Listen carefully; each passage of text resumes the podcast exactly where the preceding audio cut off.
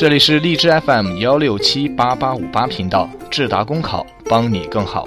微信订阅号搜索拼音智达公考就可以联系到我们哦。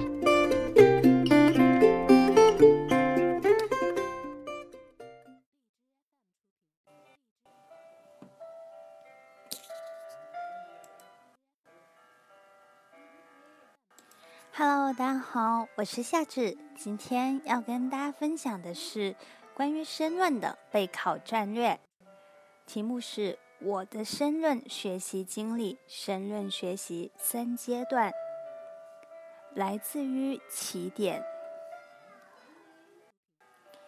我的申论学习分为三阶段，授人以鱼不如授人以渔。看到论坛里很多大神写了很多关于申论的经验，感觉很有道理，很有启发。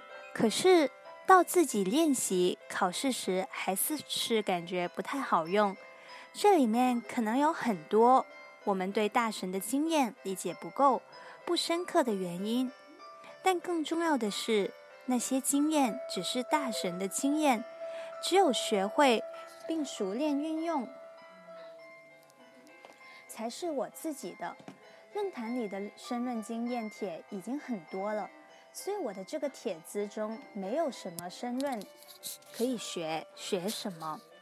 我说的仅仅是我的一些经验。从第一次参加公务员考试，如今已经三年了。不管说有多少经验。但每一次的公考经历，试过了很多的学习方法，遇到过很多的考友，发生了很多有意思的事情，在此记录下来，希望看到的考友能少走弯路。一零年国考地试三十八分，零九年国庆我记得很清楚，大家都出去玩了，我却下了一个决定考公。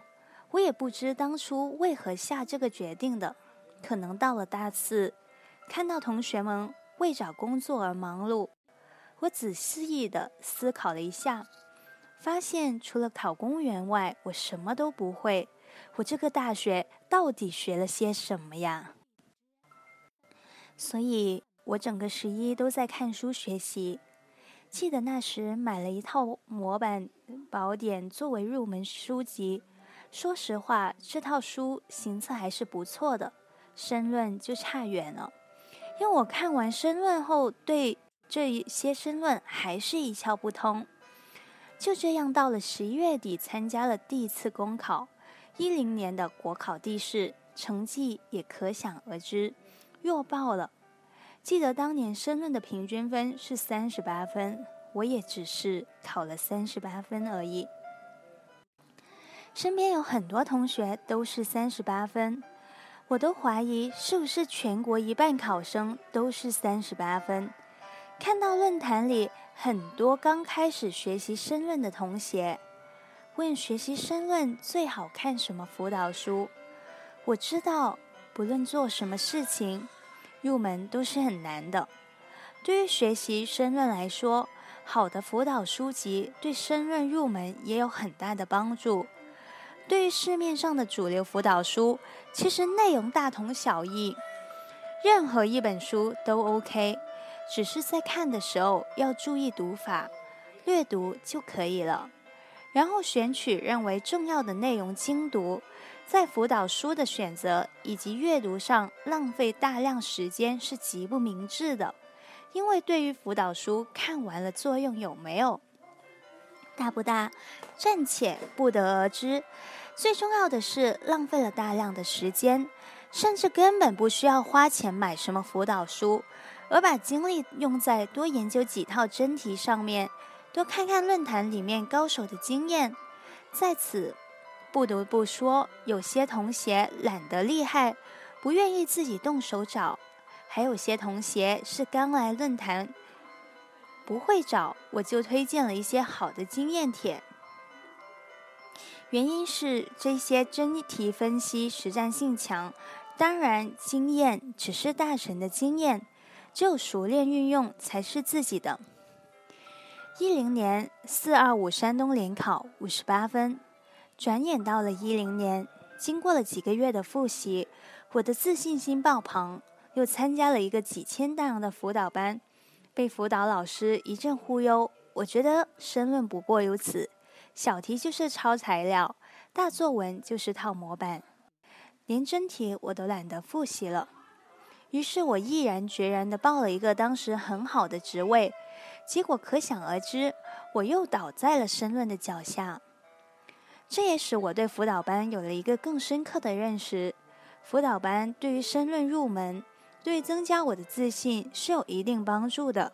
它能使我们对公务员考试、申论考试有一个全面的认识，可以给我们的申论学习一个方向。但更重要的是，要靠自己练习、刻苦钻研，这是辅导班不能给我们的。一零年九幺八，辽宁联考六十点五，七月份毕业，我没有着急找工作。而是抱着侥幸心理，总以为自己水平不错，是运气不好才没考上的。于是，在家悠哉乐哉的两个月后，参加了辽宁省考，挑了个能报的最高的职位——省高报高院报了。进了面试，但是面试准备不足，被淘汰，使我至今仍在悔恨：当初进了面，为什么没有拼了命去练习呢？这可是我进面职位中最好的，没有之一。说说沈阳这个城市给我的印象，失望。所以第一次沈阳之旅，我是在失望、郁闷中度过的。第二天，第二次去沈阳是笔试成绩出来了，我到沈阳报了一个面试辅导班。这天已经很冷了，这是在火车上遇到了几个东北大妈。大叔知道我要对沈阳要去的地方不熟，热情的给我指路。这个站牌我虽然记得有点糊涂，但心里暖暖的。记得辅导班是在一个景点的宾馆中上课休息，我也认识了一帮辽宁的兄弟姐妹。每天练习结束，辅导班老师就带我们一起杀人，呵呵，玩杀人游戏。天黑请闭眼。第二次沈阳之行，我是在轻松愉快中度过。总结下来，就好像只干了两件事：一是交了很多朋友，二是学会了杀人游戏。第三次去沈阳是参加面试，第一次面试好紧张，好紧张。我还抽到了上午的最后一个号码，真 真的有点考验人心。我假装很淡定，但内心有千军万马在横冲直撞，感觉心都要跳出来。结果自然很悲剧。考完试已到中午，本来早上去考场时天气晴空万里，但从考场出来雨下个不停。难道是为了映衬我的心情？第一次去沈阳，是一场大雨迎接我；离开沈阳，也是一场大雨欢送我。综上三次考试，在申论方面，我主要还是停留在辅导书所写、辅导班所教，真正的练习、研究真题方面是少之又少，也不愿意做申论。这应该是所有刚开始复习公务员考试同学所共同的。这就是申论学习的第一个阶段——迷茫阶段。特点：似懂非懂，爱做不做。问题：对于刚开始学申论的人，找不到方向，对申论很是厌恶，不愿、不懂。也不会去下真正功夫去研究，所以很依赖辅导班、辅导书、网络高手，凭借着他人的指点，自以为对申论很有理解，其实只是似懂非懂。危害还用说吗？看看成绩就知道了。对策就是拼命的练。好了，这是第一阶段。第二阶段，请听下回分解。